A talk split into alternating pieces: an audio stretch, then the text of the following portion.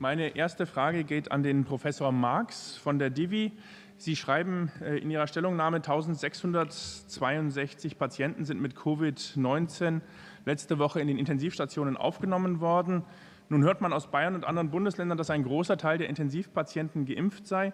Frage an Sie, Herr äh, Professor Marx, wissen Sie, wie viele der 1662 Patienten geimpft bzw. ungeimpft waren? Die Frage geht an den Verband Divi, Professor Marx. Sehr geehrte Vorsitzende, vielen Dank für die Frage. Ähm, diese Frage kann ich leider nicht beantworten, weil wir bisher noch nicht erfasst haben, ähm, äh, welche Patienten auf den Intensivstationen geimpft und nicht geimpft sind.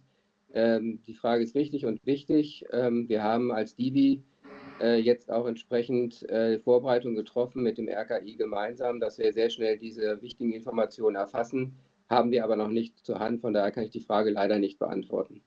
Wenn wir uns aber die Situation äh, in den Krankenhäusern und in den Intensivstationen insbesondere ansehen, dann sehen wir da natürlich ähm, gehäuftes Auftreten von, ähm, von ungeimpften. Und das ist überproportional.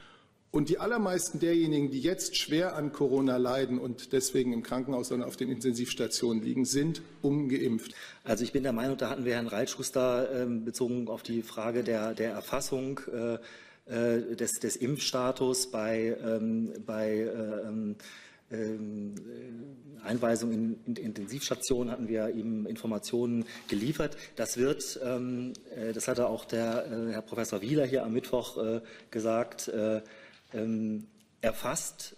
Ich muss offen gestehen, ich, ich verstehe, verstehe die Frage nicht. Also ich, ich habe zwar eine Idee, was, was Herr Reitschuster meinen könnte.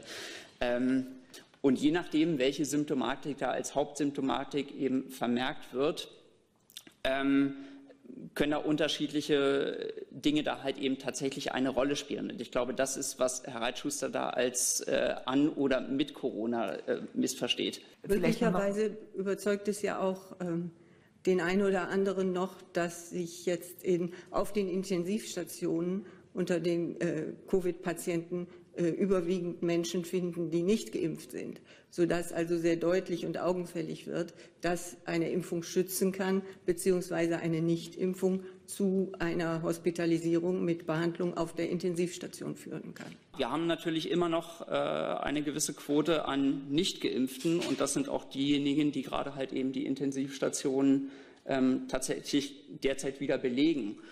Diese Frage kann ich leider nicht beantworten, weil wir bisher noch nicht erfasst haben, ähm, äh, welche Patienten auf den Intensivstationen geimpft und nicht geimpft sind.